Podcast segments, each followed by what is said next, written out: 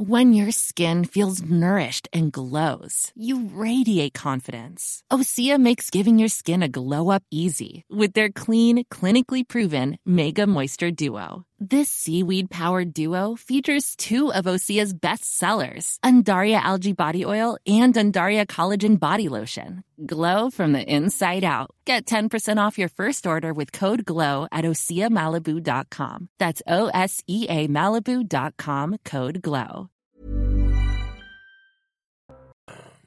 Bonjour, soyez les bienvenus. Heureux de vous retrouver. 14h, 15h30. C'est la belle équipe. Dans quelques instants, je vous présente les membres de la belle équipe de cet après-midi. Mais tout de suite, place à l'info avec Jeanne Cancard. À 10 jours de la rentrée scolaire, des parents et des élus s'inquiètent de la facture des cantines qui s'annonce salée cette année face à une forte inflation qui touche aussi la restauration scolaire. Les détails avec Mathieu Rio. À la rentrée. Mais en tout, t'as de la musique, même sur les, même sur les JT comme ça C'est ce que redoute l'Association des maires de France. Face à l'inflation, les prestataires de la restauration collective demandent une augmentation d'au moins 7%. Ça s'explique en effet par l'augmentation du coût des aliments, ça s'explique aussi un peu par l'augmentation du coût de l'énergie, parce que bah, pour fabriquer ces aliments, il faut de l'énergie. Ça s'explique enfin par euh, l'augmentation euh, des coûts de personnel, il y aura pour euh, chaque commune à se poser la question de savoir si euh, ce coût est répercuté sur les familles. Un choix politique. Les mairies peuvent aussi répercuter cette hausse sur leur budget. Autre solution, repenser les menus dans les cantines en diminuant le grammage de certains aliments dans le repas des écoliers. Par exemple, des morceaux de viande plus petits. C'est ce qui, en effet, été proposé par un certain nombre de, de prestataires. Je pense que la plupart des maires et des équipes municipales refuseront cela. Maintenant, euh, il y a aussi euh, un travail qui est fait dans les écoles de ce qu'on appelle la lutte contre le gaspillage alimentaire parce que on constate que tous les enfants n'ont pas exactement le même euh, besoin et donc par conséquent il y a un travail d'affinage en réalité de dégrammage. Pour soutenir les communes, l'Association des maires de France demande une revalorisation des dotations de l'État sur l'inflation. Et à l'approche de cette rentrée, le cri d'alerte lancé par une association, selon l'UNAPI, 18% des enfants handicapés en France n'ont aucune heure de scolarisation par semaine. Sabine Calarnou est la maman d'un enfant en situation de handicap. Elle dénonce aujourd'hui une dramatique absence d'enseignement. Dans l'IME où est notre fils, il y a une des deux enseignantes euh, qui est partie en province, donc qui ne sera pas là à la rentrée et on ne sait pas si elle va être remplacée ou pas. Oui, c'est l'enseignante qui reste en poste et celle qu'il avait déjà l'année dernière. Donc normalement, on ne devrait pas changer. Mais les enfants qui avaient l'autre enseignante, euh, pour le coup, euh, l'année prochaine, je suis pas sûre qu'ils aient euh, enseignement scolaire. Quelques jours après les orages meurtriers qui ont frappé la Corse et ont fait cinq morts, le Conseil exécutif de Lille appelle à tirer d'indispensables leçons avec une question principale en ligne de mire. Était-il possible d'anticiper cet orage d'une violence exceptionnelle? Les détails sur place avec notre correspondante Christina Luzzi depuis Saloro en Haute-Corse. Après le temps de la gestion de crise vient maintenant celui indispensable de l'analyse de fond et du retour d'expérience, insiste le Conseil exécutif de la collectivité de Corse dans un communiqué paru ce dimanche, se demandant notamment si on aurait pu mieux anticiper l'arrivée de cet orage d'une violence exceptionnelle. L'instance dirigeante réfléchit notamment à la mise en place de bouées de mesure au large de la Corse qui aurait peut-être permis de détecter la violence de la tempête avant qu'elle ne déferle sur les côtes.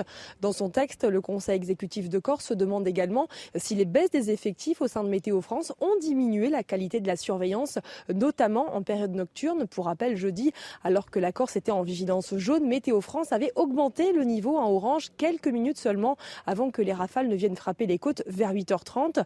De passage en Corse jeudi et vendredi dans les campings frappés par la tempête, le ministre de l'Intérieur Gérald Darmanin avait promis que, comme toujours, une enquête serait commandée à la sécurité civile pour permettre de répondre à toutes ces questions et ces conclusions devront être rendues publiques dans les meilleurs délais a insisté le Conseil exécutif de Corse.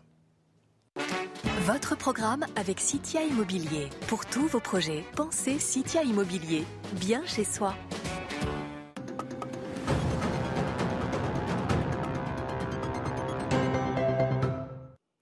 Alors voilà, une croyance populaire qui est à la dent dure, comme on dit.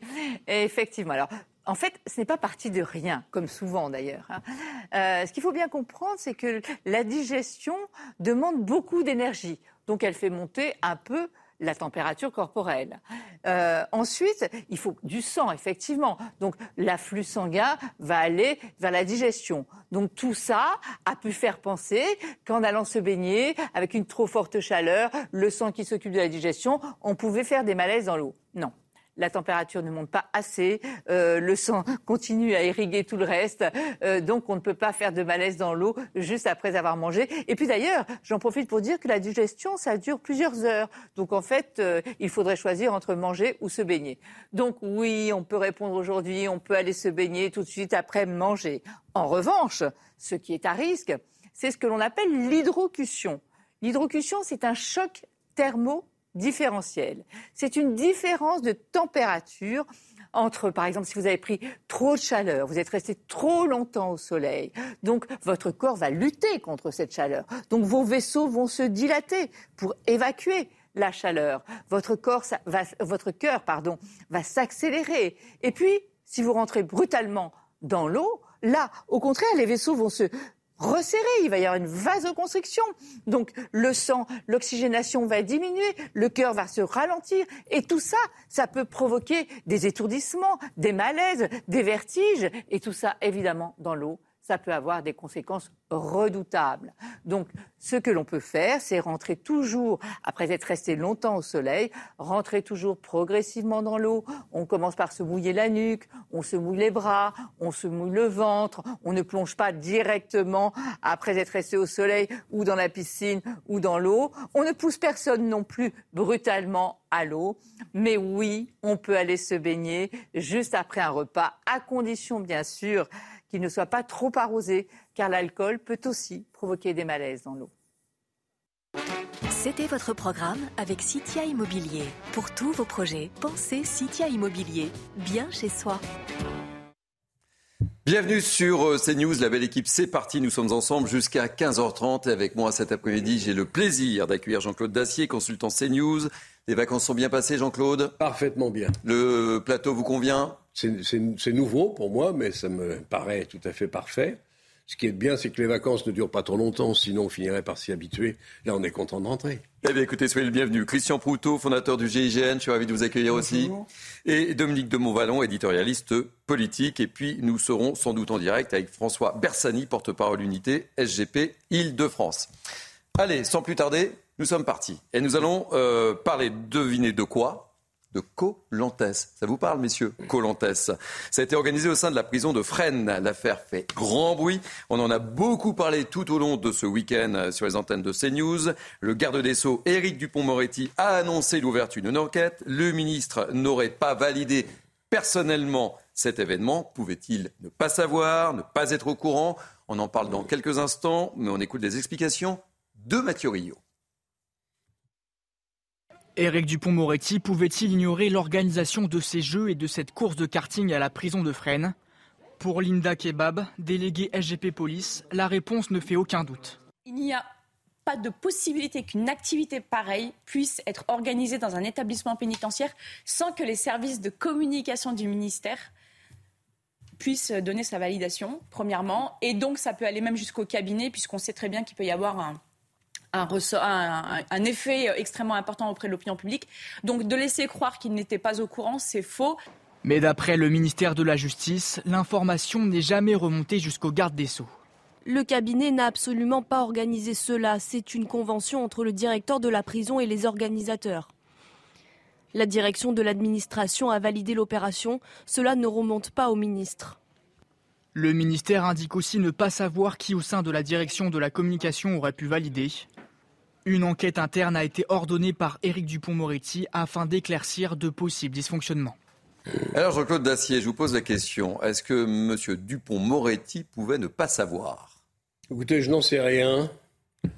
Je veux bien croire qu'une organisation, quand même, qui n'était pas simple. Ah, il y a du moyen. On fait entrer quelques moyens, on remplit une mini piscine d'eau, on amène des, pneus pour euh, sauter euh, à travers. Tout ça est entré par la porte, si j'ai bien compris, arrière de la prison. Bon, si M. Dupont-Moretti euh, n'était pas au courant, c'est dommage.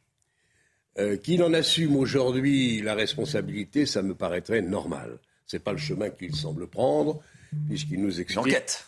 Que les, images qu'il a vues l'ont choqué. C'est quand même assez extravagant quand même. Euh, un événement de cette, euh, je dirais pas de cette ampleur, n'exagérons rien non plus. C'est tout de même pas rien d'organiser ça dans une prison. Il est choqué. Le ministre n'était donc pas au courant, reconnaissons-le, admettons-le plutôt.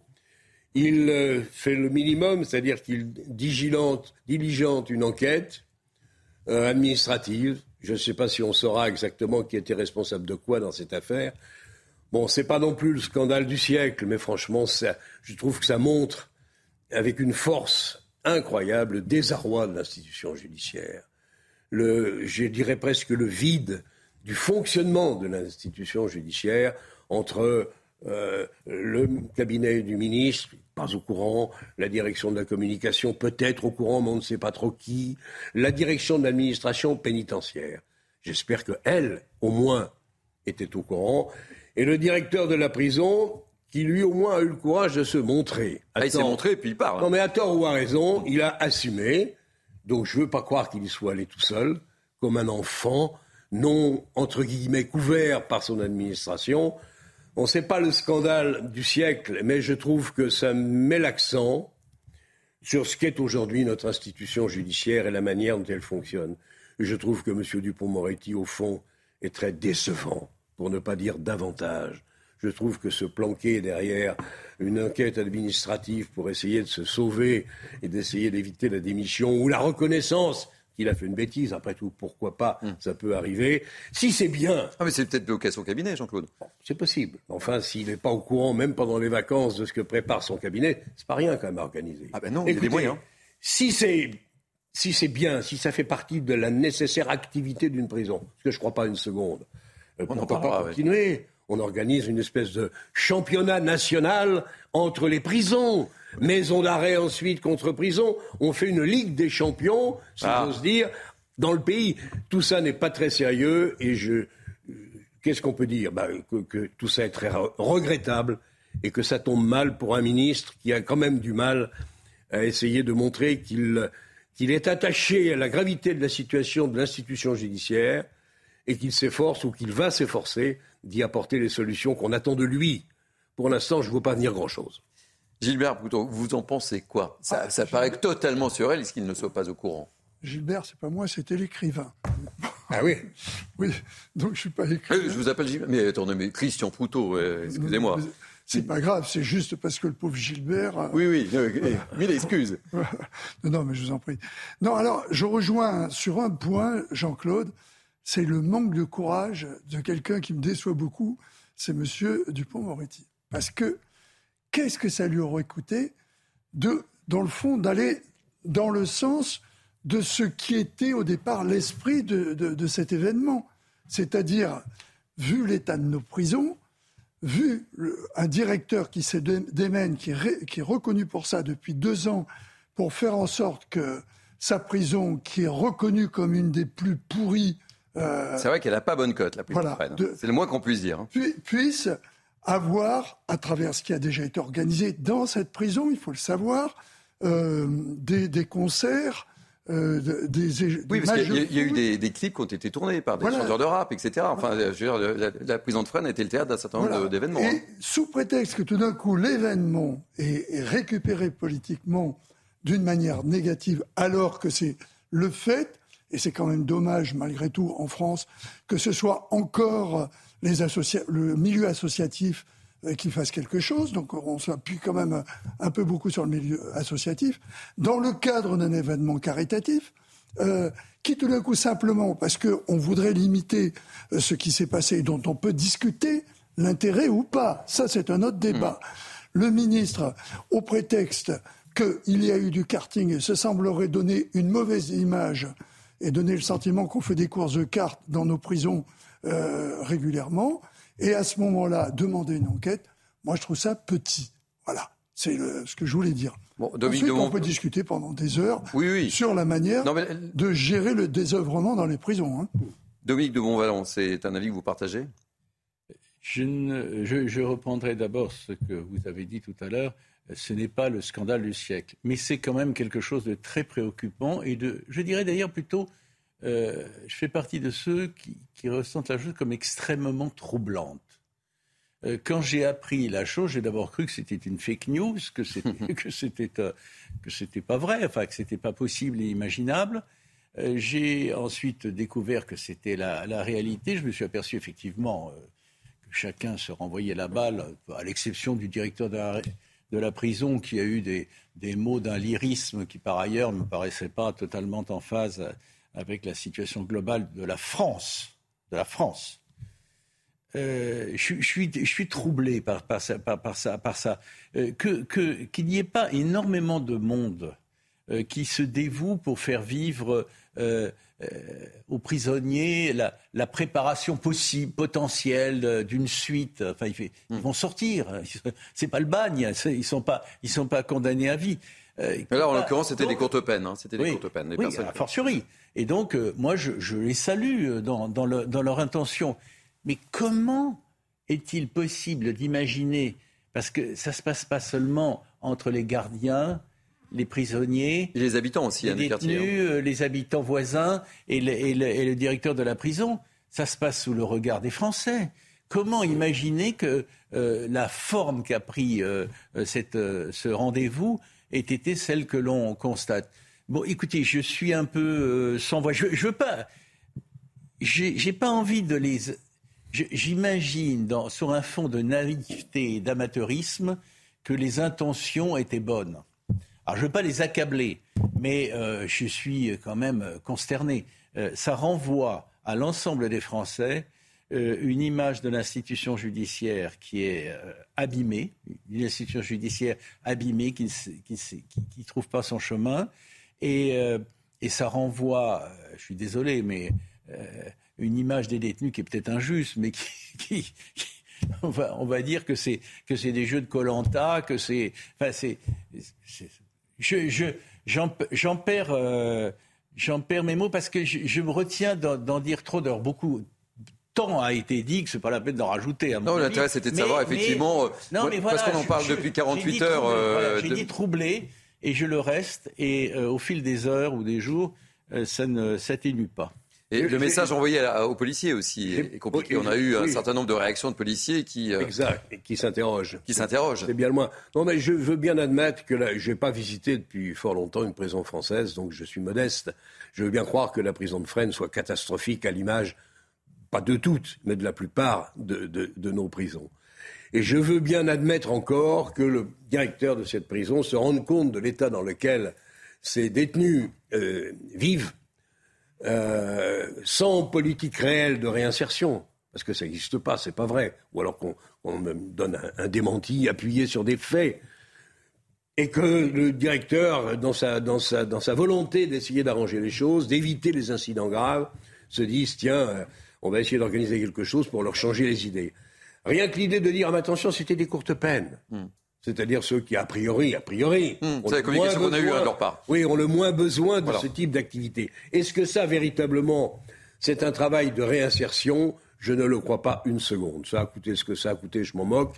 Je dis simplement, encore une fois, que la justice française, décidément, qui a à faire une nouvelle politique pénale digne de l'état de délinquance de ce pays, qui a à construire un, nombre de mètres carrés de prison important, puisque les promesses du président lors du premier quinquennat n'ont pas été tenues. Il y a ça qui compte. Et à, part, de, à part, ça, au lieu que le, garde des Sceaux nous entretienne de l'état de sa réflexion et de sa volonté de changer l'institution judiciaire en France, qui en a bien besoin, on a cette, comment dire, bon, cette pitrerie sans grand intérêt, probablement sans grande importance, c'est, je vais vous l'annoncer, c'est les lampistes qui vont payer. Hmm. Le ministre, lui, va s'en sortir. Ça commence à devenir un peu répétitif comme, comme gag. Euh, Christian Bouteau vous Moi, quelque je, chose je voudrais revenir sur des événements que tout le monde a oubliés, qui ont été les grandes révoltes dans les prisons, hmm. parce que j'y ai été confronté. Je voudrais qu'on réalise qu'en dehors de ce qui semble troubler tout d'un coup tout le monde, alors que ça s'est passé il y a plus d'un mois, comme quoi les vacances de temps en temps fait Il a fallu valider la vidéo, etc. Parce que la, vidéo, c'est un montage. Hein. Nous qui faisons de la télévision, c'est un vrai montage. C'est pas, pas filmé avec un simple smartphone. Hein. Il, y a, il, y a, de la production. Jean-Claude, vous connaissez ce métier par cœur. Donc, il y a du travail. Oui, tout à fait. Mais c'était déjà sur Internet depuis, euh, depuis un moment. Hmm. Donc, je, crois qu'il y a eu dans les prisons suffisamment de problèmes pour qu'on se pose le problème de nos prisons par rapport au rapport que l'on a avec la, peine que l'on met en place et l'enfermement. On a été condamné par les instances européennes à plusieurs reprises sur l'état de nos prisons. Il y a un vrai problème sur les prisons. Ben après tout, si on vient se poser la question maintenant qu'à travers un événement caritatif, euh, les prisons, ce qui est tout à fait exact, ne sont pas un lieu récréatif euh, à temps plein. Il faut rappeler que ça, ça concernait une journée. Euh, et qu'en même temps, on pose le problème de la réinsertion et de l'état de nos prisons, et eh bien écoutez, on n'aura pas perdu notre temps. Je ne voudrais pas qu'on s'arrête simplement à, la patate chaude, savoir qui a décidé, qui n'a pas décidé. Il y a un directeur, je ne le connais pas, il a assumé, il, a parlé, il a expliqué ce qu'il faisait. La, responsable des, prisons euh, a donné son avis, elle a dit qu'elle était, elle, elle voyait rien contre euh, ce qui s'était passé. Elle était même totalement pour. Oui, voilà. Bon, je. non, non, non, mais j'ai lu ses déclarations. La alors après, il y a une guerre syndicale entre les syndicats de, prison. Il y a une guerre syndicale. Alors, l'intersyndicale, il y en a deux. Il y en a une qui est pour. Il y en a une qui est contre. Et, l'autre qui est contre. Voilà. Donc, euh, posons-nous le problème de nos prisons euh, et essayons de dire que malgré tout, il y a des, des associations qui font autour des prisons des choses que l'État ne veut pas faire. Alors, je voudrais qu'on avance un peu et on, a interrogé Alain Jakubowicz, que vous connaissez bien, qui est avocat, qui, connaît par cœur, évidemment, le, milieu carcéral. Euh, je vous propose d'écouter parce que son regard est intéressant et puis ensuite on abordera aussi très rapidement l'aspect politique. Quand on voit ces images telles qu'elles sont présentées, elles sont évidemment choquantes. Mais vous disiez vous-même il y a 25 minutes, qui a choisi ces images? Pourquoi a-t-on choisi ces images? Enfin, euh, on, sait aujourd'hui qu'il y avait plusieurs épreuves. Il y avait notamment des questionnaires, il y avait une épreuve de mime. Pourquoi on ne voit pas l'épreuve de mime? Pourquoi on ne voit pas l'épreuve intellectuelle? Pourquoi on ne voit que ces détenus? Pourquoi on ne voit pas les gardiens qui étaient également présents? Pourquoi on ne voit pas les citoyens qui étaient également présents? Enfin, on, est en train de faire une affaire où il n'y a pas d'affaire. On est en train de présenter les prisons comme étant le club Méditerranée ou un endroit où on peut faire du karting tous les jours. Enfin, c'est pas du tout ça. Alors, on fait une affaire euh, d'une affaire. Oui, mais ça me rappelle, je, reviens, pardonnez-moi, à cette histoire qui s'était passée à l'époque de la première sécheresse, mais qui avait duré trois ans, 74, 75, 76, où Giscard d'Estaing, en 74, était allé en août dans une prison. Ça avait fait un drame, euh, parce que le président de la République, fraîchement élu, s'intéressait au problème carcéral, qui était quand même un problème sociétal, qui est dans notre système judiciaire. Mais euh, rappelez-vous, pour ceux qui connaissent, et c'est mon cas, Johnny Cash a chanté dans les prisons. Hum. Euh, ah non, ça c'est sans problème, bien sûr. Il y a même eu des concerts. Oui, des concerts. Des Français. Non, mais j'essaie de remonter beaucoup plus loin. Et en plus, c'était dans une prison de longue peine. Mais tout ça a été validé. Oui, mais là, mais là ça a été validé. Euh, tout a été validé. Donc, je crois qu'il faut raison garder, en tirer un enseignement, laisser ceux qui pensent, qui voudraient vendre qu'on fait du karting tous les jours euh, ce qui n'est pas non plus la réalité. Ce qui n'est pas non, plus la réalité. Hein et qu'on se penche effectivement sur la problématique euh, des prisons, parce que l'enfermement tout seul ne peut conduire sans conducteur qu'à la récidive. Je suis bien d'accord avec toi, mais on ne peut pas écouter à la fois M. Jakubowicz, qui est un avocat fameux, célèbre, qui connaît en effet le monde carcéral, et qui dit il n'y a pas d'affaire circuler. Ah non. Et puis, bah oui, c'est ce qu'il dit. C'est ce qu'il dit. C'est pour ça que je voulais vous faire réagir à ces propos. Qu'on mette un peu de l'ordre dans la, boutique quand même. Et en même temps, le ministre, garde des Sceaux, lui est choqué et quasiment condamne l'initiative. Donc mettez-vous d'accord, messieurs. Alors, euh, je vous donne la parole euh, tout de suite, euh, Dominique de Montvalon, mais François Bersani, qui est porte-parole unité SGP Île-de-France, est avec nous en direct. Il va participer à la belle équipe cet après-midi. vous avez écouté nos, nos échanges. François Bersani, euh, quelle est votre position sur la thématique euh, et la question que je pose? Est-ce que le ministre pouvait ne pas être au courant? Vous êtes avec nous On a un petit problème de liaison? Ah, on vous entend pas. Écoutez, je vous donne la, je vous donne la parole, Dominique de, Montvalon, et on retrouvera, euh, on retrouvera François Bersani dans quelques instants. Dominique de Montvalon. Je ne réponds pas à votre question. Non, puisqu'on a déjà répondu. Je voulais rebondir sur l'évocation de Giscard visitant les prisons. Euh, deux choses. Premièrement, Giscard, Valéry Giscard d'Estaing, alors président de la République, ça avait surpris, choqué certains, euh, séduit quelques-uns. à visiter une prison. Il ne s'agissait pas d'organiser des, concours de cartes et de piscine à l'intérieur d'une prison. Et deuxièmement, plus sérieusement et sur le fond, Giscard a posé là, c'est intéressant quand on, quand on y pense avec le recul, a posé là un de ces actes qui ont marqué son personnage de président et qui ont scellé sa rupture avec Jacques Chirac et le RPR. C'est-à-dire qu'il faut bien voir qu'il euh, y a, des, actes qui sont posés euh, qui euh, troublent les uns, séduisent quelques-uns, choquent d'autres, etc., mais qui ne sont pas sans conséquences. Autrement dit, moi j'entends tout à fait euh, ce qui est dit sur euh, la, façon dont certains, le directeur de la prison en, tête, mais d'autres, des associations, etc., ont voulu œuvrer euh, dans le bon sens et sans beaucoup de concurrence. Mais il est intéressant, c'est comme ça, on peut le regretter, il est intéressant de se demander ce que pensent et ressentent les Français. Oui, parce que on, a parlé beaucoup d'agressions, etc. tout au long de cet été. Si c'est pas compris des Français, ça, ça, pose quand même. Je suis désolé, même si la directrice euh, est d'accord avec le directeur, etc. et avec les organisateurs, euh, ça pose quand même gravement un problème. Je crains que ce soit plus encore qu'à l'époque Giscard, le cas. Jean-Claude Dacier. Non, je suis d'accord avec Christian Proutot. Encore une fois, c'est pas l'affaire qui va nous occuper pendant des semaines. Et heureusement, on a des choses plus sérieuses qui nous attendent et qui attendent le pouvoir. Euh, mais euh, si c'est l'occasion de remettre les problèmes encore une fois sur la table en disant c'est pas possible, la, prison de Fresnes, mais il y en a beaucoup d'autres, ne sont pas dans un état acceptable dans une démocratie comme la nôtre qui a gâché autant d'argent de la manière dont on le sait depuis 40 ans.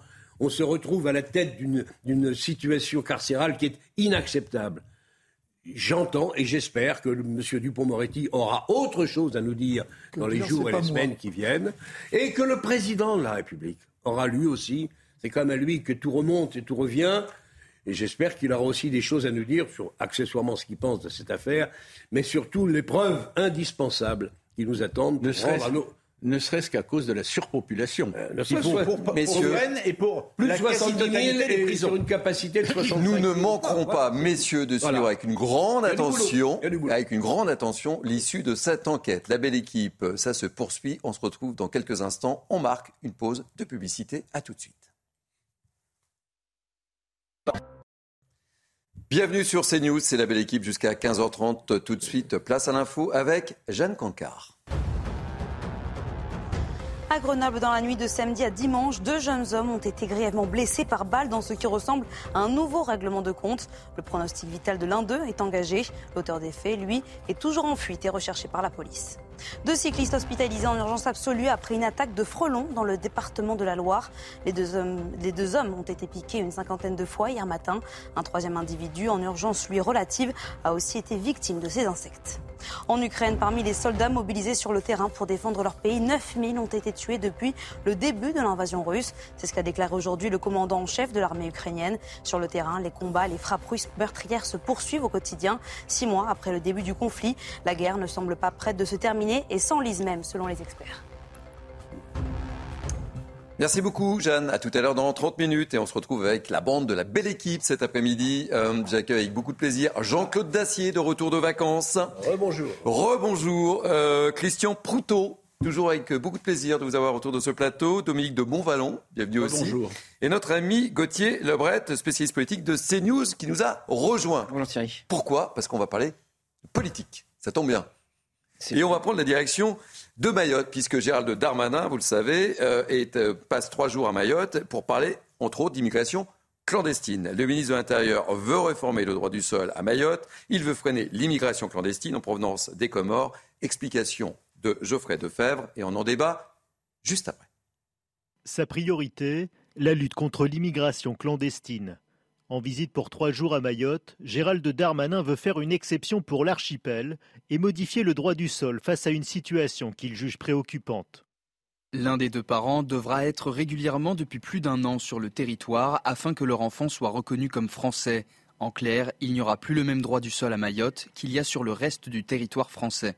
Actuellement, le droit du sol nécessite une présence régulière de trois mois pour l'un des deux parents pour que l'enfant soit reconnu français. Dans le 101e département, selon l'INSEE, près de la moitié de la population n'est pas française, mais un tiers des étrangers sont nés sur l'île. Le ministre de l'Intérieur souhaite s'attaquer à un autre fléau, les paternités frauduleuses. Des hommes, soit maorais, soit étrangers en situation régulière, font des certificats de paternité à des enfants d'immigrés. Il faudra que ces pères prouvent qu'ils entretiennent l'enfant pendant trois ans et non plus seulement deux. Ces mesures seront présentées à l'automne prochain dans le cadre du projet de loi immigration. Alors, Gauthier Lebret, euh, le ministre de l'Intérieur, euh, sur tous les fronts, là, il est direction il a pas chômé cet été. Il n'a pas chômé, on l'a vu partout. Partout. Et le couronnement, c'était le, le JDD euh, hier dimanche, hein, qui était un peu le, la synthèse de toutes ces missions. On parlera sûrement de, du lien qui ne fait plus entre immigration et délinquance, alors qu'il le faisait il y a encore quelques semaines. Ben oui, et c'est justement pour ça que je souhaitais que vous soyez avec nous cet après-midi. Quels sont un peu les, les enjeux de, de, de ce qu'il souhaite faire là à Mayotte? Ça a été dit dans le sujet. À Mayotte, selon l'INSEE, il y a 50% de la population qui est étrangère. Et sur ces étrangers, 30% sont nés sur le sol euh, de Mayotte. Donc, pour le moment, il y a quand même une différence hein, entre le droit du sol à Mayotte et le droit du sol dans le reste euh, de la France. Il faut qu'un parent soit sur le sol depuis trois mois, l'un des parents, pour que son enfant ait la nationalité euh, française. Donc le ministre de l'Intérieur veut faire passer cela de trois mois à un an. Et on comprend que ça sera dans son projet de loi immigration qui a été repoussé à la demande de la Première ministre et donc va s'ouvrir au mois d'octobre un euh, grand débat. Et je regardais les chiffres, euh, les résultats de la présidentielle à Mayotte. C'est très intéressant. Marine Le Pen a fait près de 60% au deuxième tour contre Emmanuel Macron, qui a fait donc 40%. Euh, donc c'est aussi le but. Et c'est d'ailleurs dit dans l'interview du JDD hier de Gérald Darmanin, récupérer ces sujets à Marine Le Pen pour ne pas la laisser prospérer seule sur ces sujets, car sinon, il le dit d'ailleurs le ministre, eh bien pour Marine Le Pen, c'est direction l'Elysée. Jean-Claude Dacier. Je dois faire la moule. J'ai peur qu'on soit, mais Gauthier va, me corriger, j'ai le sentiment qu'on est dans la demi-mesure. C'est-à-dire mois de présence sur le sol euh, de Mayotte, euh, et puis si on, a, euh, si on accouche d'un petit garçon d'une petite fille, ils, sont automatiquement, ils ont automatiquement la nationalité française. C'était rien ou pas grand-chose, les faits le prouvent, les chiffres le prouvent, tels qu'on les a écoutés. Un an, je, crains que ça ne change pas grand-chose non plus. les candidats aux assistances sous toute forme euh, qui sont délivrées dans ce, dans ce territoire prendront leurs dispositions, truqueront leur date d'arrivée sur le territoire. Je pense très sincèrement que ça ne changera pas grand-chose. J'espère de tout cœur me tromper, mais je pense qu'à part la suppression du droit du sol, qui a été, je ne dirais pas que ça a été un débat au sein de la campagne présidentielle, mais il y avait au moins deux candidats, sauf erreur de ma part, qui le défendaient, à savoir Zemmour et Marine Le Pen. Et Marine Le Pen je pense que quand on est confronté à une vague immigrationniste d'une telle force, je dis qu'en France, on n'en est pas loin, voire, euh, euh, bon, euh, même parler d'une situation assez comparable. Jean-Claude, on peut se rappeler de la polémique lancé par Emmanuel Macron il y a quelques années, quand il parlait des Kwasa Kwasa, qui sont hmm. les bateaux. Les fameux bateaux qui servent à traverser. je cite le président de la République, le Kwasa Kwasa pêche peu, il ramène du Comoréen. Et ça avait déclenché une polémique. Ben, j'avais oublié, tu hmm. fais bien de le rappeler. Une phrase d'Emmanuel Macron. Voilà, donc je pense que, mise, à part la suppression, et encore une fois une vraie réflexion, sur ce qui se passe sur le territoire hexagonal, je pense que tout ça est destiné à euh, amuser un peu le public. Il n'en reste pas moins que la Première ministre qui est prudente, qui voit sa cote de popularité monter. Oui, elle monte. je l'en félicite. Elle a beaucoup de talent et probablement elle en a sous le pied, comme on dit. Je pense qu'elle est très prudente. Elle se demande si ça ne va pas donner lieu à l'Assemblée nationale telle qu'on la connaît à un débat plus que nerveux, pour ne pas dire violent. Et donc, elle prend ses précautions, elle dit un an maximum, et puis on va débattre, on va voir tout ça. On est dans la demi-mesure, je le crains. Dominique de Montvalon. Euh, je ne partage pas tout à fait cette analyse. Je ne partage pas cette analyse. Euh, c'est-à-dire que je pense que s'il y a débat, et il y aura forcément débat, c'est la loi de l'Assemblée, ce sera euh, tendu, nerveux, peut-être volcanique. En tout cas, c'est un débat de fond. Et, personnellement, ma perception, c'est que cette, cette, situation à Mayotte, tout le monde la connaissait. Parfois, certains y faisaient allusion de façon plus ou moins directe depuis des années. Donc, ce qui retient mon attention en l'état, mais on verra la suite, hein, ce qui retient mon attention, c'est le fait qu'on en parle avec des projets de changement. Euh, ces projets peuvent être euh, trop tiède, trop limité. euh, on, aurait dû faire ça plus tôt. On devrait le faire beaucoup plus, de façon beaucoup plus ample. Il est en train de se passer à l'initiative de Gérald Darmanin. Encore faut-il qu'il tienne bien sa barque et qu'il ne, se grisse pas, je dirais, hein, parce que le, le risque peut potentiellement exister. Parce qu'il y a un objectif dans quelques années. Oui, euh. oui, pas- oui, mais bon, indépendamment de. Oui, je vois ce que vous voulez dire, mais même indépendamment de ça, il est en train, sur toute une série de terrains, de prendre des positions qui relevaient pour, sur des sujets qui, pour beaucoup d'entre eux, relevaient un peu du tabou. euh, euh, non pas pour la totalité des leaders politiques, mais pour un certain nombre de leaders politiques et pour beaucoup de Français. Donc moi, je, je, la différence, c'est que je vois un changement. Et je, choisis de, je choisis en me demandant ce que sera la suite, je choisis de euh, relever de façon positive le fait qu'on parle enfin pas à un leader ou à un leader de l'opposition, euh, ce qui n'est pas négligeable d'ailleurs, mais qu'on parle enfin de sujets importants. Je répète qu'à Mayotte, ça fait des années que l'on sait cette situation. Une, mais- une demi-seconde, on en parle, en effet. J'attends les faits. oui, non, mais bien entendu. Mais là, euh, Non, mais- si c'est un an, c'est déjà quelque chose. Non, mais les- euh, le problème de Mayotte est tout à fait exemplaire de la situation que crée la géopolitique et l'économie dans des pays qui vont pas bien. Et tout d'un coup, on pense que l'Eldorado est à côté. Il faut se rappeler que dans l'histoire, l'indépendance de Mayotte, en so- en- de, de- de la Grande Comore en 75, a conduit à ce que Mayotte se désolidarise Hmm. Des, des autres îles pour devenir et souhaiter rester euh, française. Or, le- la situation économique de, Mayo- de- de- de- de la Grande Comore est terrible. Ils sont dans un état qui conduit les gens à penser que Mayotte, c'est c'est l'Eldorado. Or, Mayotte, c'est- Mayotte, c'est euh, le seuil de pauvreté, 75% de la, la population. Ce qui veut dire que quand on atteint le seuil de pauvreté à Mayotte, on est plus heureux que dans la Grande Comore. Comment voulez-vous que ça change? Avec des gens qui sont prêts à tenter n'importe quoi pour d'un coup essayer de survivre. Donc on voit bien que le problème, contrairement à certaines idées politiques, c'est pas simplement de mettre un, garde-frontière tous les mètres euh, sur les plages de Mayotte, mais qu'il va falloir se poser la question de l'équilibre qu'il doit y avoir au niveau économique dans le monde pour éviter ces grandes migrations dont la plupart sont dues soit à des guerres, soit à des situations de- économiques. Très rapidement, euh, Dominique Montvalon. on parle de Parce qu'on a Mayotte. beaucoup de sujets aujourd'hui dans la belle Non, mais équipe. hein. là, sur ce sujet, on parle de Mayotte. Il faudrait aussi euh, beaucoup d'autres choses, mais parler de la Guyane. Gauthier, un dernier mot sur. euh, passées parallèles.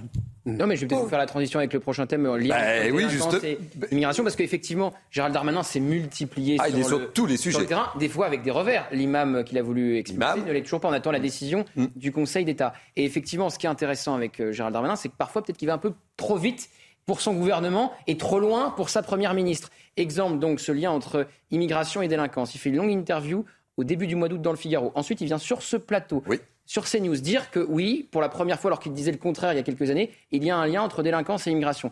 Jérôme Béglé du JDD lui repose la question donc euh, hier dans les colonnes euh, du JDD, s'attendant sans doute à ce qu'il réponde oui à nouveau. Et là, il dit non, moi, le petit-fils d'immigré, je ne ferai jamais ce lien entre immigration et délinquance. Mais après, qu'est-ce qu'il Bah, fait Il il le révèle lui-même des chiffres. Et ce chiffre, notamment, 55%, 55%, ouais. à Marseille, des actes de délinquance sont commis par des étrangers. Donc on voit bien qu'il y a peut-être des recadrages parfois du ministre de l'Intérieur quand il va trop loin, selon Non, Matignon. non, mais il n'y a pas de signe.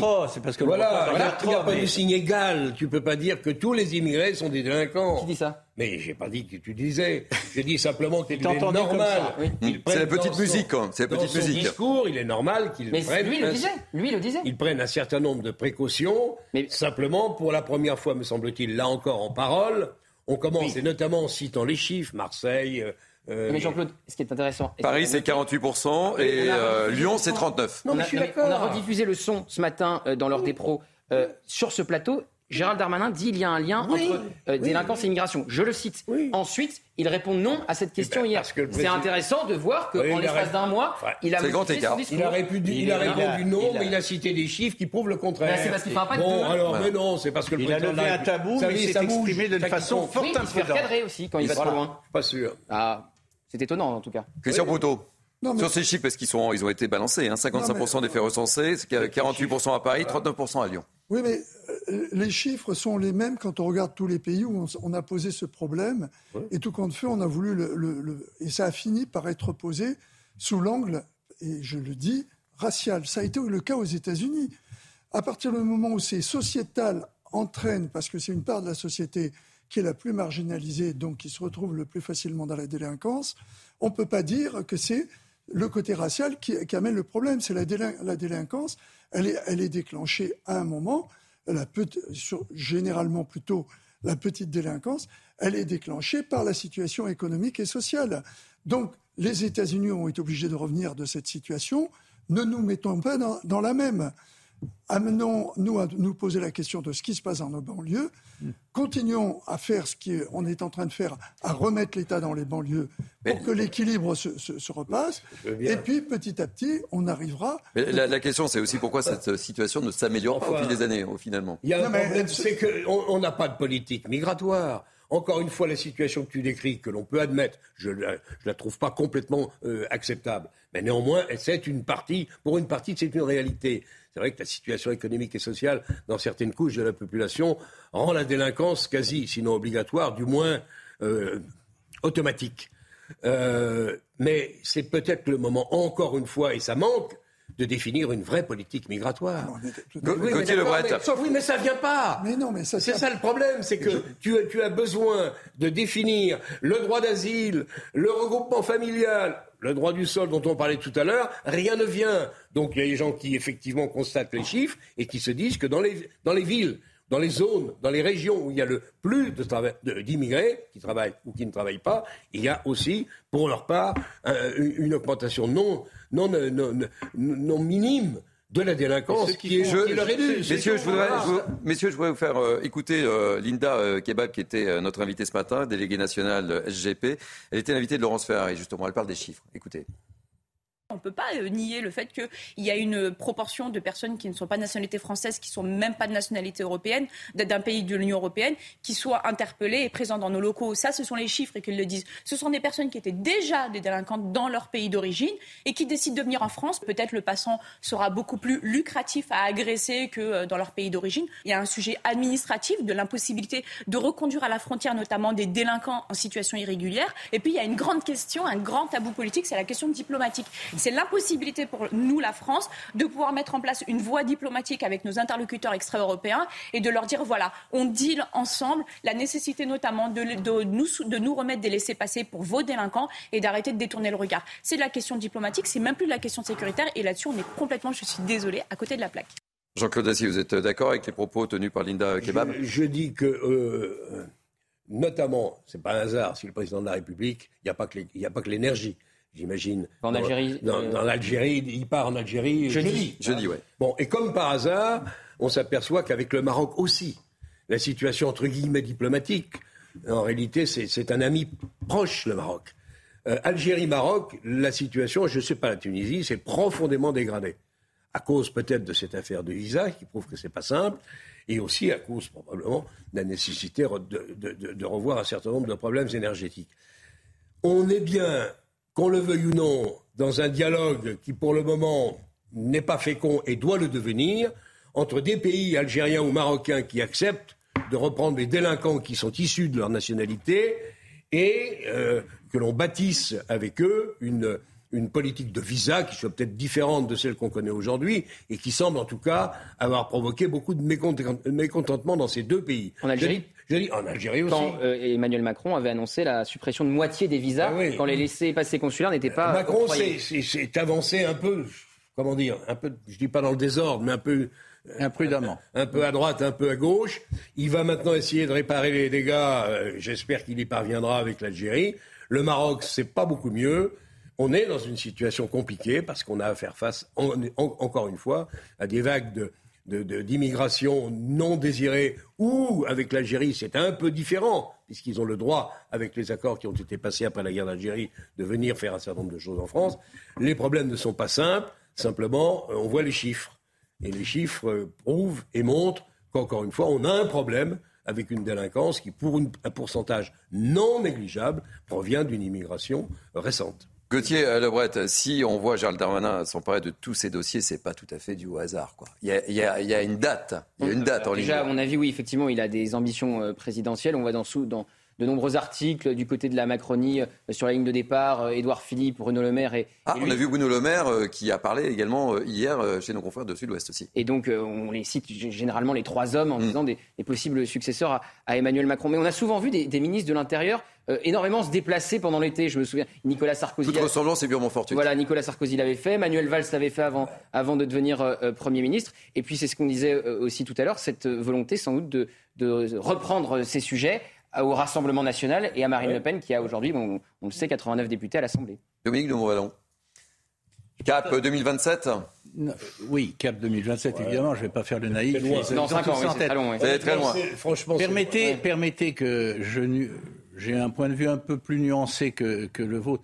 Il s'est passé tant de choses qui nous ont bouleversés, enfin au sens strict, euh, depuis 2-3 ans, que nous n'attendions pas, qui nous, et, et ils sont pas sous nos yeux aujourd'hui, que je ne vais pas être naïf, évidemment qu'ils pensent à 2027, mais je, je vais faire le pari qu'en 2027, la donne ne correspondra à aucune, Oui, parce que c'est aucun vrai. des éléments centraux Mais- qui sont les nôtres aujourd'hui. y a- pas dans c'est- ce jeu-là. c'est- C'est aussi pour répondre à, euh, une- à- au sentiment des Français. Il y a eu un sondage dans Ah, le ça, journal oui. du dimanche hier. Ça, 70% des Français Ben voilà. sont- ne sont pas satisfaits La du sécurité. bilan Eh ben, sécuritaire. de la 75. Ça, c'est le vrai 75. problème. C'est aussi pour ça, évidemment, Donc, le problème, c'est pas 2027. S'il y a trois Mais- grands trous noirs qui se rejoignent Il peut y avoir dans- plusieurs dans la dans politique Jean-Claude. macronienne, il y a en effet la justice, il y a la sécurité, il y a l'immigration. Pour le moment, on entend peu ou pas et Mme Borne et le président de la République, qui ont passé des vacances où ils ont travaillé, on entend et on ne voit que le, le ministre de l'Intérieur, M. Darmanin. C'est vrai ce qu'il pense à 2027, c'est qu'il a reçu un mandat, très clair, à mon avis, du président de la D'occuper le terrain. Il fait pas ça tout seul, il fait Bien mieux, il, fait, quand il va essaie trop loin, de il faire mieux des que l'équilibre le terrain, mais je pense Oui, que ça ne suffira pas à remplir le vide, le- les trous noirs de la politique gouvernementale. Et puis, des fois, faire- il a des échecs. hein, Le Stade de France. Ça peut euh, arriver. Oui. euh, qui n'est pas expulsé, etc. Je veux vous faire écouter aussi Franck Louvrier, euh, maire de, de La Baule, euh, qui a une petite idée aussi sur le, sur le sujet. Bon, je pense qu'il faut qu'on assume notre immigration. C'est tout l'enjeu sans doute du projet de loi et de la discussion qu'il y aura à l'automne. Euh, il faut qu'on assume notre immigration. Par exemple, il faut qu'on ait une politique de quotas, une politique de quotas transparente, assumée, euh, qui soit discutée au Parlement et qui puisse permettre de dire voilà, on a besoin de tant de personnes à un moment donné de notre période économique, un peu moins à une autre. On le voit bien, par, exemple, dans certains secteurs, je vois ici à la Baule, on, a un problème à la fois de médecins, euh, on a un problème à la fois de personnel dans le monde du tourisme. Peut-être que sur cette période-là, il va falloir accueillir des personnes qui viennent de l'étranger. Puis sur d'autres périodes, quand on est plus en crise économique, on en a moins besoin. Donc je pense que les choses doivent être assumées de façon transparente et démocratique. Christian Proto, les choses doivent être assumées, transparentes. Venant de la Baule, je citerai pas. ça me fait sourire. Ce qui montre que les réalités économiques souvent prennent le dessus par rapport aux, aux grands principes que le parti de ce monsieur euh, pourrait afficher d'autre part. Mais Et je- Sarkozy était pour et- les quotas, Et hein. je ne, je- non, mais c'est pas une histoire Ça, de quotas. ça résume pas le, le problème. hein. Non, non. C'est important, mais ça suffit pas. Non, mais euh, regardez bien qu'il il parle de, de sa chapelle. Il parle du côté euh, touristique qu'il faut. Ce qu'il dit, ça a, été- fait euh, en Rhône-Alpes, hein, où euh, un accord a été passé à la demande de la chambre syndicale euh, des hôteliers avec l'État français, qui a permis à un certain nombre de Tunisiens de venir travailler Absolument. pour être intérimaires pendant quatre mois. Donc, ça, ça, on enfonce des portes ouvertes. Il y a actuellement un vrai problème d'emploi en France. Tout le monde vous le dit. Vous cherchez tous les secteurs, on se demande où sont passés les gens. Il n'y en a plus. Il faut des, euh, des chauffeurs. À l'hôtellerie, euh, Ici, ils sont là. restaurateurs, on en a beaucoup parlé Non, sur les il n'y a plateaux pas de restaurateurs. Il n'y a, euh, a pas de candidat pour venir. euh, alors là, c'est un Mais autre type un de quota. problème, mais qui n'est pas négligeable. Non, mais non qui plus, n'est pas négligeable. Non, mais ça veut dire déjà qu'au niveau emploi, sur des emplois de plus ou moins qualifiés, on n'a pas grand monde. Mais, et c'est là où je voulais en venir. Mais sur les autres emplois que ceux gens, bien évidemment, qui sont qualifiés, qui prennent déjà pas d'emploi, puisque d'après ce que j'ai vu, il y a 500 000 personnes qui ont, qui, qui ont, qui ont démissionné. Oui, plus de 500, 550. Record de démission. Oui, ils sont, ils sont partis où Euh, Ouais, Voilà. voilà. Et simplement, je voudrais dire, ont c'est- regardez tous les secteurs, par exemple, de, de l'aide à la- d'aide à la personne, euh, tous les gens qui nettoient dans, nos immeubles et tout, qui font tout ce que la plupart des Français ne veulent, ne veulent pas faire, ils viennent d'où? C'est tous des travailleurs immigrés. Euh, regardez les gens, tout le monde veut avoir son petit, son petit repas le soir chez lui. Euh, qui conduit la mobilette mais tu as, Il suffit de regarder, il suffit de regarder dans les rues. Une immigration que tu peux maîtriser avec une, notamment une politique des quotas débattue au Parlement tous les ans, etc., etc. Ça ne suffit pas à régler le problème, notamment de l'immigration clandestine. Messieurs, euh, on va, je vais vous amener à Grenoble. Euh, on va prendre la direction de Grenoble parce qu'en fait, il y a un certain nombre de faits de délinquance qui se sont succédés cet été. Le dernier en date, euh, c'était deux hommes âgés de, 20 et 22 ans qui ont été grièvement blessés euh, par balle dans la nuit de samedi et dimanche. Je propose de regarder le reportage de Mathieu Devez et ensuite on, débat justement de la gestion parce qu'effectivement, entre maire, écolo et sécurité, il y a parfois un problème. On regarde le reportage et on en débat juste après et je vous garde avec moi mon cher euh, Gauthier. Il est aux alentours d'une heure dans la nuit de samedi à dimanche quand deux hommes en scooter sont attaqués par balles.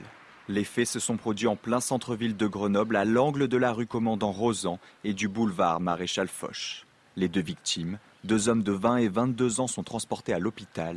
Le tireur, lui, a pris la fuite en trottinette électrique. Selon la police, ces scènes de violence se multiplient à Grenoble. On parle de Petit Chicago, on parle de deuxième Marseille, on parle de Grenoble, tout simplement, parce que euh, ça devient compliqué de mes collègues de travailler sur Grenoble, d'habiter sur Grenoble aussi, parce que c'est une ville qui a beaucoup de criminalité. La criminalité se déplace de partout sur Grenoble. Donc quand il y a des règlements de compte, eh bien, les règlements de compte ont lieu là où il y a ces individus, et ces individus ne restent pas forcément dans les quartiers. L'homme de 22 ans est blessé à la jambe et à la main. Celui de 20 ans a été touché au dos. Son pronostic vital est engagé. Tous deux sont connus des services de police. Certains dénoncent le laxisme de la mairie. Les caméras n'ont pas augmenté, les, caméras de vidéoprotection euh, sont là où maintenant on essaie de les diriger pour faire du contrôle de, stationnement et non pas de la prévention ou de l'aide à la résolution d'enquête comme là on en aurait pu avoir besoin euh, dans cette affaire. Selon le procureur de la République de Grenoble, c'est la cinquième tentative de meurtre dont le parquet est saisi cet été. Alors, dans la belle équipe cette après-midi, tout s'enchaîne. Il n'y a pas de hasard. Si j'ai choisi que l'on traite ce, sujet-là, il y a deux oppositions de philosophie entre un Gérald Darmanin omniprésent et la philosophie d'un maire écolo euh, à Grenoble. Oui, on entendait aussi dans le sujet euh, la problématique des caméras qui manqueraient dans les villes écolos. Ça a été une problématique soulevée euh, par Gérald Darmanin à Lyon, dans le quartier, le quartier de la Guillotière. Guillotière voilà, donc face au maire écolo de Lyon, Grégory Doucet. Et là, effectivement, Gérald Darmanin, il a souvent bataillé avec Eric Piolle. On se souvient de toute la problématique liée au Burkini. De de Montvalon, ça vous espère quoi, cette gestion de la sécurité par les maires euh, écolos des grandes villes hein? Parce qu'il y a Bordeaux, il y a, Lyon, euh, il y a Grenoble. Ça m'inspire une évidence. Euh, les écolos ont, je ne sais pas si, avec Yannick Jadot, qui semble, qui semble vouloir prendre une direction. on va en parler tout à l'heure. Mais, encore faudra-t-il voir laquelle, et s'il en a les moyens. Les, les, écolos, et pas seulement les maires, mais les maires en tête, ont un, rapport avec euh, la, vie politique et la vie euh, sociale et la vie économique telle que le vivent leurs concitoyens, qui est euh, marqué par une distance et, un irréalisme invraisemblable. Je, suis sidéré que des... Mais je dis ça comme simple citoyen, comme journaliste. Bon. je suis sidéré qu'ils s'engagent. Bah, prenons par exemple, ça a été révoqué à l'instant, les caméras de surveillance.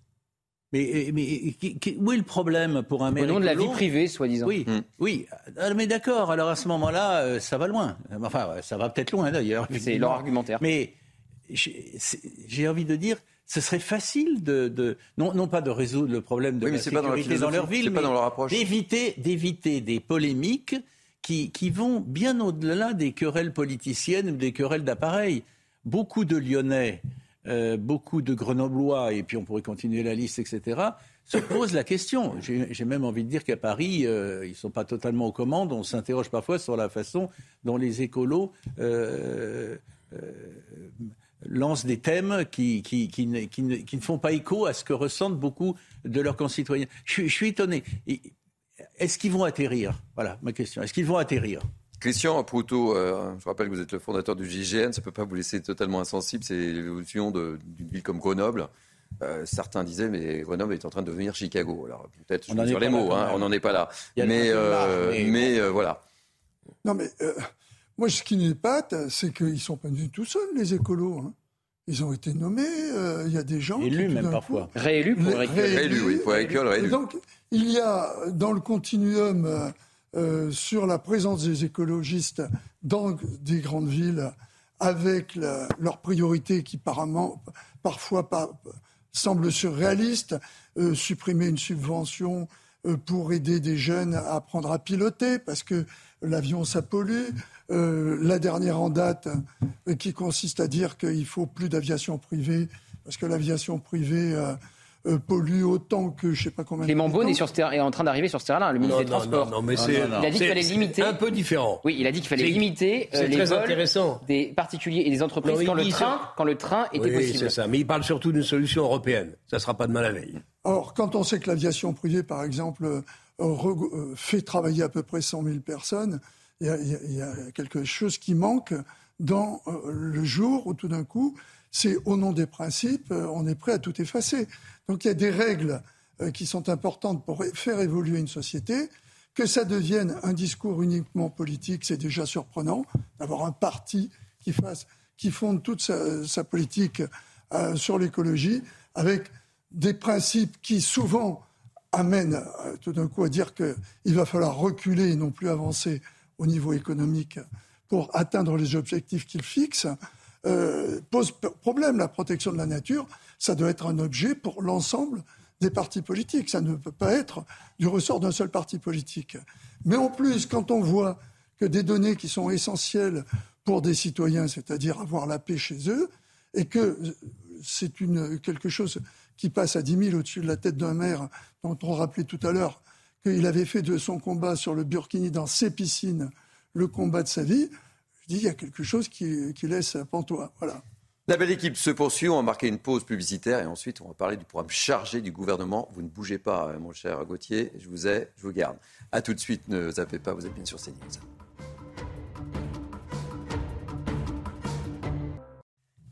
La belle équipe, c'est reparti. Nous sommes ensemble jusqu'à 15h30. Tout à l'heure, on se retrouve avec nos invités, mais tout de suite, place à l'info avec Jeanne Cancard.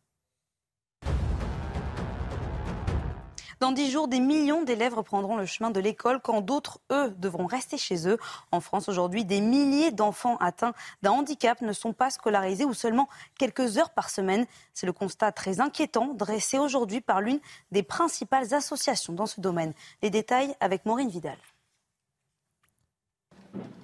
18%, c'est le nombre d'élèves en situation de handicap qui n'ont à ce jour aucune heure de cours par semaine. Un manque d'éducation scolaire qui impacte directement les élèves et qui ne leur permet pas d'accéder aux connaissances les plus rudimentaires. Une situation que dénonce cette maman. Depuis qu'il est en IME, euh, il n'a jamais eu plus qu'une heure par semaine euh, d'enseignement scolaire. Donc euh, aujourd'hui, malgré le handicap et la déficience intellectuelle de mon fils, il, il sait pas lire, il sait pas écrire, euh, il reconnaît difficilement son prénom. Même si l'État met en place plus de moyens chaque année pour les élèves en situation de handicap, une insuffisance financière subsiste, ainsi qu'un manque de personnel dans les instituts médicaux éducatifs. Quand bien même euh, des efforts sont faits euh, chaque année. C'est vrai qu'on remarque que des moyens complémentaires sont, euh, sont, mis en place chaque année pour la scolarisation des enfants. Pour autant, le compte n'y est pas. Soit parce que les aides humaines dans l'école ne sont pas suffisantes, soit parce que les moyens de compensation ne sont pas suffisamment efficients pour permettre de soutenir suffisamment l'enfant dans sa, dans sa situation d'élève. Malgré ces grands manques dans les établissements spécialisés, le gouvernement met en avant la hausse du nombre d'enfants handicapés accueillis à l'école chaque année. Il serait plus de 430 000 à la rentrée prochaine, contre 410 000 l'année dernière.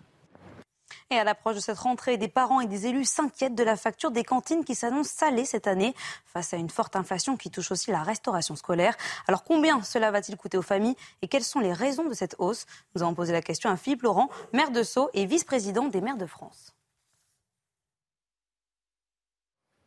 Euh, nos prestataires de services nous ont fait savoir que euh, si euh, les marchés n'étaient pas revus à la hausse, eh bien, ils ne pourraient plus continuer à servir les repas. L'augmentation qui est demandée est de l'ordre de entre 7 8% Ça s'explique en effet par l'augmentation du coût des aliments, ça s'explique aussi un peu par l'augmentation du coût de l'énergie, parce que bah, pour fabriquer ces aliments, il faut de l'énergie. Ça s'explique enfin par l'augmentation des coûts de personnel. ces entreprises ont du mal à recruter, tout ça se répercute sur la facture.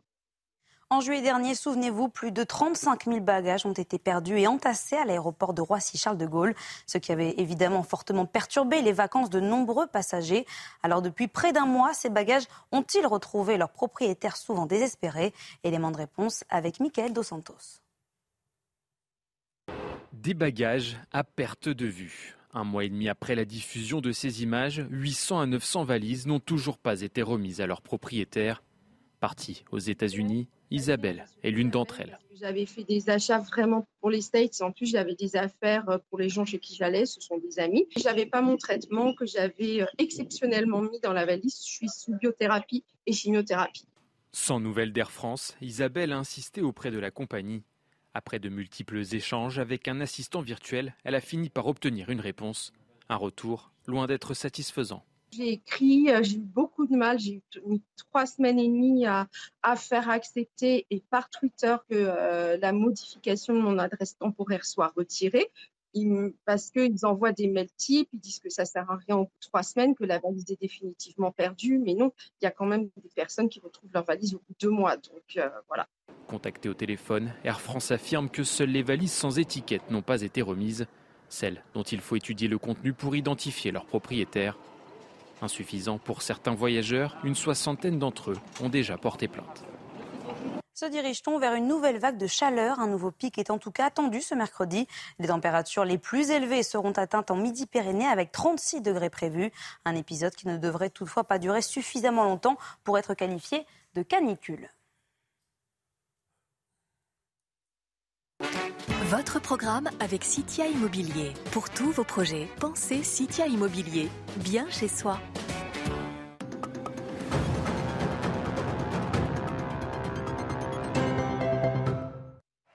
Deux nouvelles médailles pour l'athlète français à Munich. Sur le 10 000 mètres, Yann Schrub décroche le bronze juste devant Jimmy Gressier dans une course remportée par l'Italien Kripa. Puis autour des relais, de se montrer l'argent pour le 4 x 100 mètres masculin derrière la Grande-Bretagne.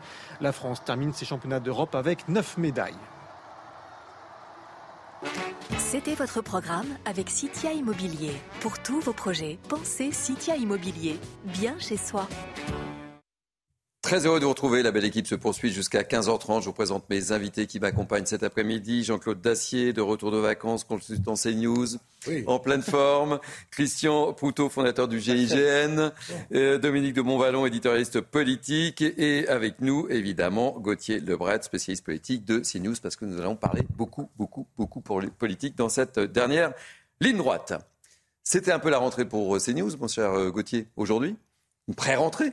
Et euh, mercredi, ça sera un peu la rentrée du gouvernement. Premier conseil des ministres, effectivement, euh, mercredi. Alors quand on pose la question à quoi va ressembler cette rentrée euh, à l'entourage d'Emmanuel Macron, on nous dit que la rentrée sera très verte, très portée sur la transition écologique. On parlait à l'instant de la proposition de Clément Beaune, ministre des Transports, pour limiter les vols en jet privé. Alors évidemment, il peut y avoir aussi une rentrée sociale, puisque euh, les concertations avec les partenaires sociaux vont débuter sur la fameuse réforme des retraites, 64, 65 ans. Et puis en octobre, on nous promet un texte sur euh, l'assurance chômage. Et le 8 septembre va être lancé, attention, tenez-vous bien, le Conseil ah, national conseil.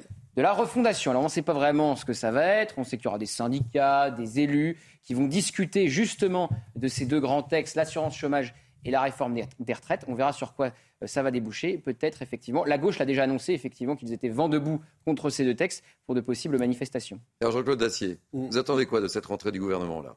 Après l'été qu'on vient de passer Oui, tous les ans, on annonce une Oui, tous les ans, c'est vrai. Mais là. chaude. C'est un marronnier. C'est un marronnier, oui. c'est un marronnier journalistique. Mais néanmoins. Que la société en rêve et s'efforce de lancer quelques mouvements de grève ici ou là, c'est probable. Mais peut-être s'apercevront-ils qu'il faut changer de discours et de stratégie, que le monde a changé, lui aussi. Euh, je rappelle par exemple que les Gilets jaunes ont commencé un 18 novembre, loin de la date de la rentrée, et que les syndicats n'y avaient rien vu, notamment pas la, survenue de ces incidents qui nous ont occupés pendant plus d'un an. Donc moi, la rentrée sera à l'évidence compliquée.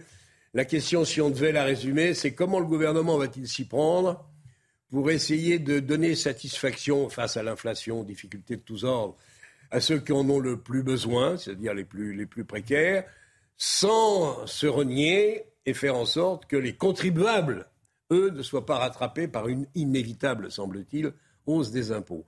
C'est un sacré défi. Il faudra faire des économies, il faudra regarder ce que l'on fait dans chacun des grands domaines. Tout le monde veut des sous, que ce soit l'éducation nationale, on en parlait il y a une seconde Mmh. avec les cantines scolaires, que ce soit la police, il va y avoir la conclusion d'un grand débat, un de plus, etc. etc.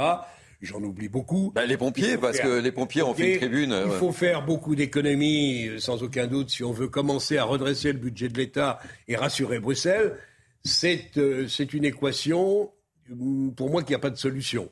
Je fais confiance au président qui, en revanche, a des compétences que je n'ai pas, et je suis convaincu que lui va les trouver. Ça va pas être simple, ce sera une rentrée à l'évidence compliquée, d'autant que l'Assemblée nationale ne comporte pas de majorité et qu'un certain nombre Elle reprend qu'en octobre, en Mmh. plus, l'Assemblée c'est nationale. vrai, et qu'un certain nombre néanmoins de leaders politiques vont tout faire pour essayer de, euh, de, de, de- de serrer le kiki des, des responsables euh, gouvernementaux. Il Encore une fois, quand même, euh, ce président Macron, qui a sûrement beaucoup de qualités, euh, je ne dirais pas que c'est un chat noir, mais il a connu un premier quinquennat effroyable, que des crises, pratiquement que des crises. Et c'est bien parti pour que ce soit... C'est un chat noir, sauf au moment de l'élection. Absolument. Sauf au moment de Que l'élection. ce soit un peu la même chose sur le second quinquennat, cette fois peut-être encore un peu plus compliqué, mais c'est vrai, tu as raison. Sauf que pendant les élections. Il gagne. Il, il gagne et nettement. Donc euh, voilà, euh, je, pour l'instant, on verra bien ce que sera la, la rentrée. N'essayons pas de deviner ce, ce qui est euh, impossible à deviner. Dominique de Montvalon et, et, euh, Non, et je Christian Dominique de Jean-Claude que le tableau qu'il fait est, est prudent, mais si sombre au total que je, je, je- j'hésite à ajouter quelque chose, mais sauf erreur de ma part, Jean-Claude n'a pas cité quelque chose qui est capital en plus. C'est le conflit entre la Russie et l'Ukraine. Non, mais Bien je ne dis pas ça raison. pour faire un, mot. Mais les sûr.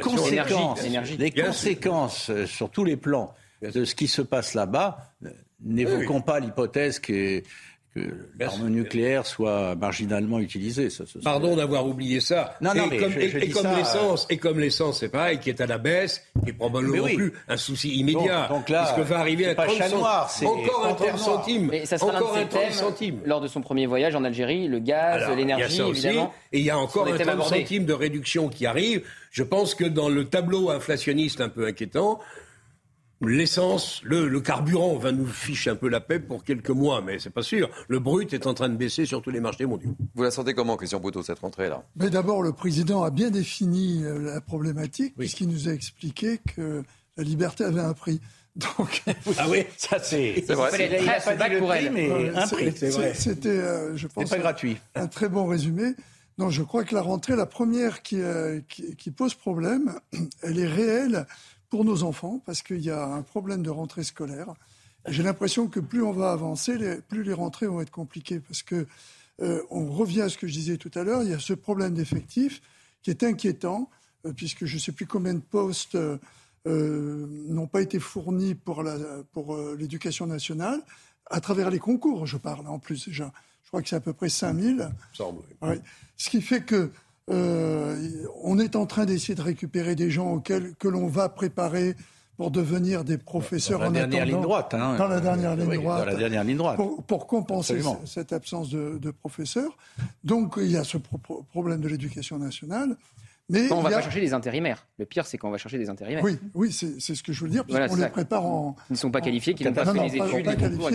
On va leur apprendre à être prof en, en quelques jours. quelques jours. Voilà. Et ça, et ça, les profs, Et- les profs et- le vivent très mal d'ailleurs. Ce qui n'est pas sérieux. Oui, Les mais ils, professeurs qui ils le vivent très mal, mais ils râlent aussi parce qu'il n'y a personne, parce qu'il n'y a pas de remplaçant. De toute façon, ils râleraient, voilà, Les syndicalistes toute façon, profs râleraient Rien n'est simple. Mais il y a quelque chose qui est en parallèle et qui montre à quel point il y, a, il y a un vrai problème sur l'emploi et qui est paradoxalement moins le problème du nombre de euh, demandeurs d'emploi, mais le nombre d'o- d'offres d'emploi qui sont auxquelles on ne répond pas. Je donne un exemple qui va euh, dans le même sens que celui de l'éducation. Je crois qu'il manque 8000 euh, chauffeurs de bus scolaires. Bon, donc, oui, il y aura des problèmes de, de transport scolaire à la a des, rentrée. des oui. problèmes de transport Ouais. scolaire qui, Ouais. qui posent problème également.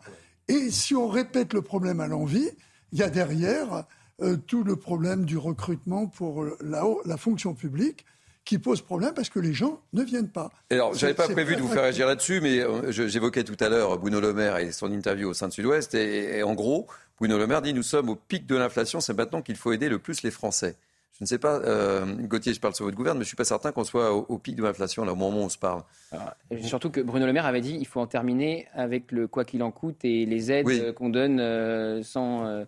Euh, comment, il peut sortir une, phrase pareille là? Alors là, euh, il faudra euh, interviewer Bruno Le Maire et lui demander pour voir ce qu'il entend surtout par là. C'est-à-dire quoi Ça veut dire quoi aider davantage les Français? Redonner des chèques, redonner de l'argent public, alors qu'il avait dit que le quoi qu'il en coûte, c'était bel et bien terminé. Donc voilà. Jean-Claude Dacier. Ah, il me semble que ça, ça, ça c'est le président de la République qui doit décider de ce genre de choses. Encore une fois, qui est... Ah, le pic de l'inflation. Nous sommes au pic de l'inflation. De l'inflation, moi, j'en sais rien. On verra bien comment ça va se passer. Il me semble que l'énergie, encore une fois, ne soit plus un problème dans l'immédiat.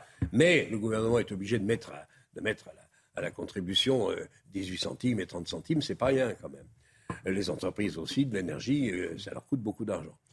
Néanmoins, c'est dans les autres domaines où il y a des problèmes euh, d'inflation qui sont réelles, avec des augmentations qui sont fortes, pas partout. Il y a des produits qui baissent, d'autres qui montent. Que ce soit au pic de l'inflation, euh, je, ne sais pas. Ce qui est, me semble-t-il, est assez évident, c'est qu'il y a une volonté cette fois-ci, non pas de faire quoi qu'il en coûte ou de faire euh, on donne à tout le monde. Je crois qu'il y a une vraie volonté, si c'est possible, et c'est pas simple, de donner vraiment à ceux, et c'est naturel et normal, qui en ont vraiment besoin. Qui sont-ils? Combien sont-ils? 3 millions, 3 millions et demi dans quelles conditions sont-ils, etc. Comment faut-il faire? et Comment, peut, comment peut-on faire? C'est parce que l'une des premières polémiques de la rentrée, ça a été l'allocation de rentrée scolaire. Exactement. Qui a déclenché une vaste polémique, comme d'ailleurs à chaque fois, c'est aussi un marronnier comme la rentrée. Je crois qu'on n'a plus, on plus les moyens de donner à tout le monde euh, comme si de rien n'était. Il est, il est, ce qui s'est passé au pompe à essence, ça nous a tous euh, intéressés. On a tous payé l'essence moins cher. Pour certains, c'était moins important que pour d'autres, quand même. Allez, on va terminer euh, cette belle équipe avec un. Bah, c'est décidément la rentrée hein, des hommes politiques. Hein. Et je voulais faire euh, réagir sur l'interview de Yannick Jadot, toujours chez nos confrères du, du, JDD, et qui souhaite faire une liste autonome des écologistes aux prochaines élections européennes. Ça sent un petit peu le coup de couteau dans la NUPES, mon bah, cher Gauthier, ou alors. Il n'y a pas plus gros. N'y a pas plus gros sujet de désaccord au sein de la NUPES que l'international. Il y avait qu'à voir euh, l'épisode de Taïwan où Jean-Luc ah Mélenchon a été félicité par l'ambassade de Chine en France.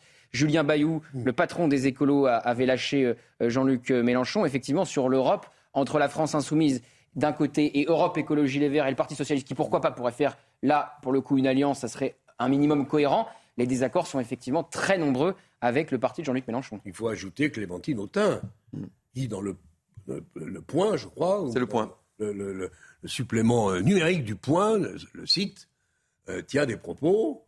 Euh, c'est pas la première fois. Hein. Il y a quelques années, elle avait déjà exprimé une volonté de faire ou de participer aux décisions. Là, elle se plaint de la manière dont, dont, la France insoumise est gouvernée. Elle se plaint de la manière dont M. Mélenchon, sans le citer, organise son pouvoir. Bref, elle veut une autre organisation ça sent un peu, je dirais pas la crise, mais ça commence à y ressembler quand même. Je suis pas sûr que Jadot soit la meilleure alternative euh, crédible et possible à, la toute-puissance d'un Mélenchon qui, pourrait être dans la coulisse, n'en tire pas moins les ficelles.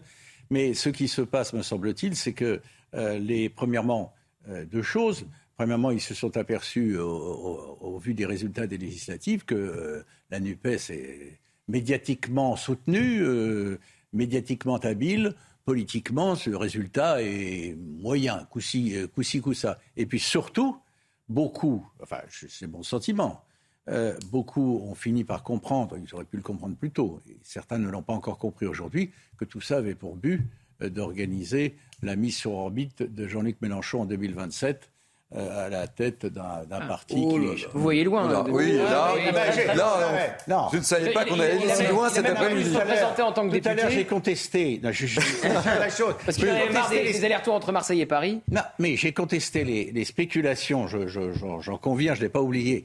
Les spéculations hasardeuses sur 2027, je, je viens d'en faire. Je suis juste risqué hein, de dire qu'il y avait des ambitions avec une date, hein, c'est tout. Ne mésestimons pas le camarade Mélenchon, qui pour être discret n'en est pas moins omniprésent. Mmh. Euh, Christian Poutot, un, mot sur euh, ce petit coup de canif là au sein de la NUPES. moi, je pense que déjà. C'est un coup de canif. Hein. Oui, oui, de canif. Depuis, euh, depuis le début, la NUPES, j'enlève l'accent, moi, pour moi, et je mets un dé à l'entrée, c'est le marché des dupes, hein, cette affaire. et donc, euh, ah oui. ça, pose, ça posait de toute façon un problème dans la durée. Donc, ça a été une alliance de, de circonstances. avec le, ce que l'on sait sur les, les, alliances de circonstances, et chacun euh, prendra petit à petit, en fonction des sujets où il y a une différence, c'était souligné autour de cette table, des différences profondes. On parlait de l'international, mais il n'y a, euh, a, pas que l'international où ils ne sont pas d'accord sur la manière d'aborder les, les, sujets. On l'a vu au Parlement euh, avant les vacances. Hein. Absolument. Mais il y a un point qui est important, et surtout pour, pour, pour les, euh, Jadot, il ne faut pas oublier que c'est souvent là où ils ont fait un beau score. Donc on ne voit pas pourquoi ils iraient faire les écolos à la courte échelle à, Mélenchon.